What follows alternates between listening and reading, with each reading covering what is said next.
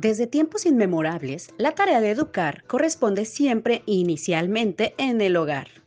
Con el vuelco que hemos tenido en los últimos meses, han existido un sinfín de afirmaciones e interrogantes acerca de que los niños pierdan los años lectivos a causa de la pandemia.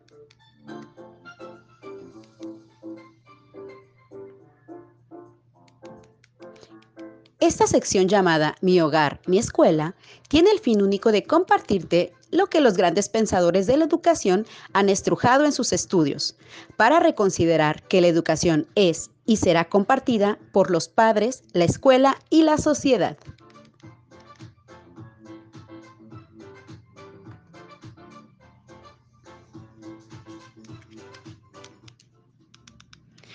Hola, ¿qué tal? Muy buenas tardes, buen día, buenas noches, de acuerdo a la hora en el que estés sintonizándonos. En esta ocasión vamos a hablar un poquito acerca de lo que consiste y lo que viene con la nueva escuela.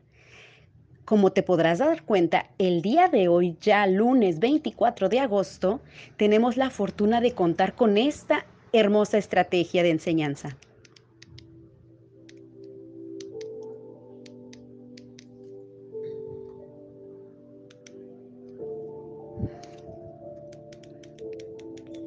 Y no es para menos. Básicamente, todos nos sentimos en pañales cuando queremos hablar sobre la educación virtual, la educación a distancia o en este caso, la educación a través de los padres.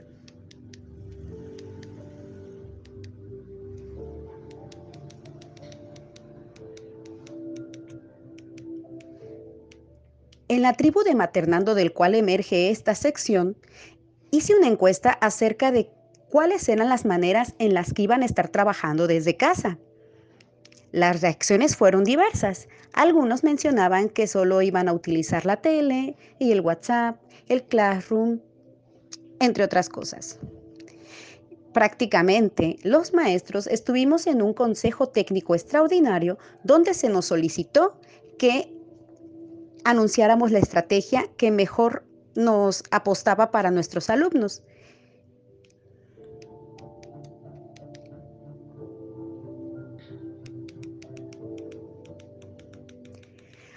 Así que desde el día jueves y viernes estuvimos conectando a nuestros alumnos. Algunos lo hicimos por WhatsApp, otros le estuvimos hablando uno por uno para saludar a los niños y en este caso a los padres de familia y las videoconferencias nos hicieron esperar.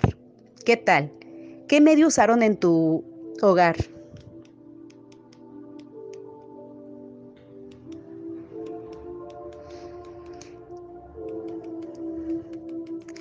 La herramienta que más escuché que se usó fue el WhatsApp, así que yo te quiero recomendar algunos tips que a través de EducaPlanet nos, nos compartieron en el Facebook y espero que te sean de mucha utilidad.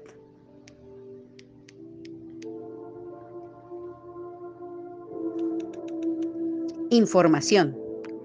Por favor, úsalo para intercambiar únicamente esa información que es útil interesante y sobre todo relevante. Respeto. Respeta a los demás y su intimidad, así como los horarios en el que se te indique que puedas hacer tal o cual pregunta.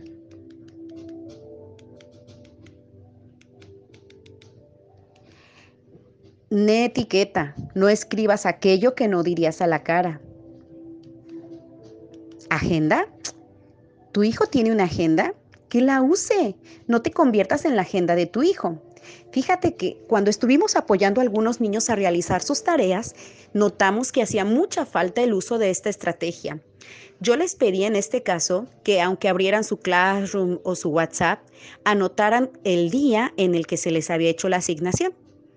Asimismo, las siglas de la materia a la que concierne la tarea y básicamente con sus palabras o con palabras sencillas, ellos debían escribir en qué consistía la actividad que debían hacer.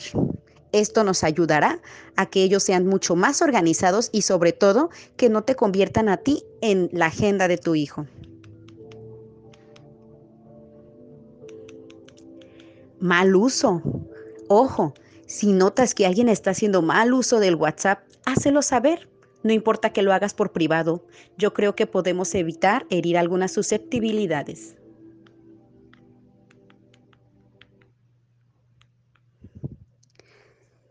Ningún rumor.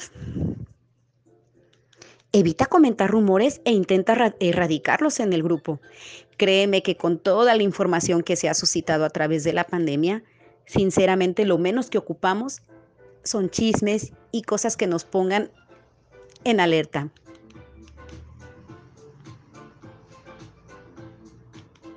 Abandonar. Siempre tienes la opción de abandonar el grupo y comunicarte con quien más confianza le tengas.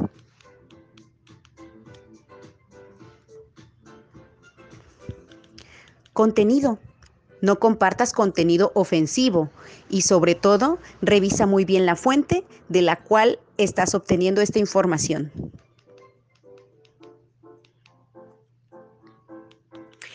El último tip que menciona EducaPlanet en su página es acerca de profesor. En este caso, si tienes alguna duda, no dudes en comunicarte directamente con él.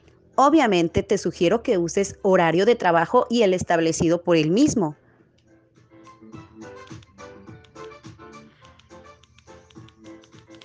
Dentro de esta misma opción, abrí la carta, abrí el micrófono para que algunas mamás nos dieran sus opiniones. Entonces, vamos con ello y esto es Mamá Opina.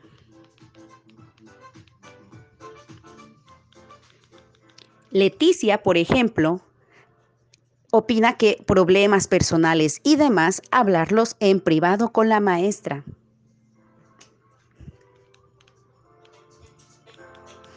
Pau, por su parte, menciona que hay que tener mucho cuidado con las imágenes que se comparten, porque sobre todo las imágenes deben ser las solicitadas por los maestros y no las típicas de los buenos días y bendiciones, ya que no a todos les gustan.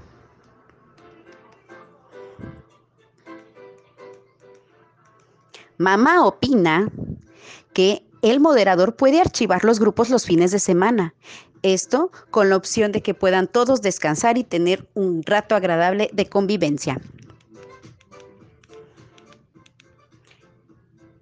Leticia C. en Mama Opina menciona que hay que estar atentos a las indicaciones, dirigirse con respeto, respetar el horario para hacer preguntas y el envío de tareas.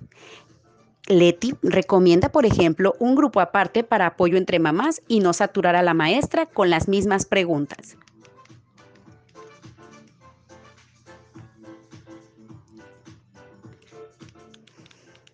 Mamá opina evitar enviar memes y cadenas de oración. La idea es enseñarnos a leer y escribir a distancia. Esperamos que estos tips te hayan gustado y sobre todo que nos apoyes dándonos tus opiniones. No dejes de visitarnos en nuestras redes sociales, en el grupo Maternando. Nosotros somos Maternando en Colima. Yo soy Citlalitzin Sánchez y te veo en la próxima emisión.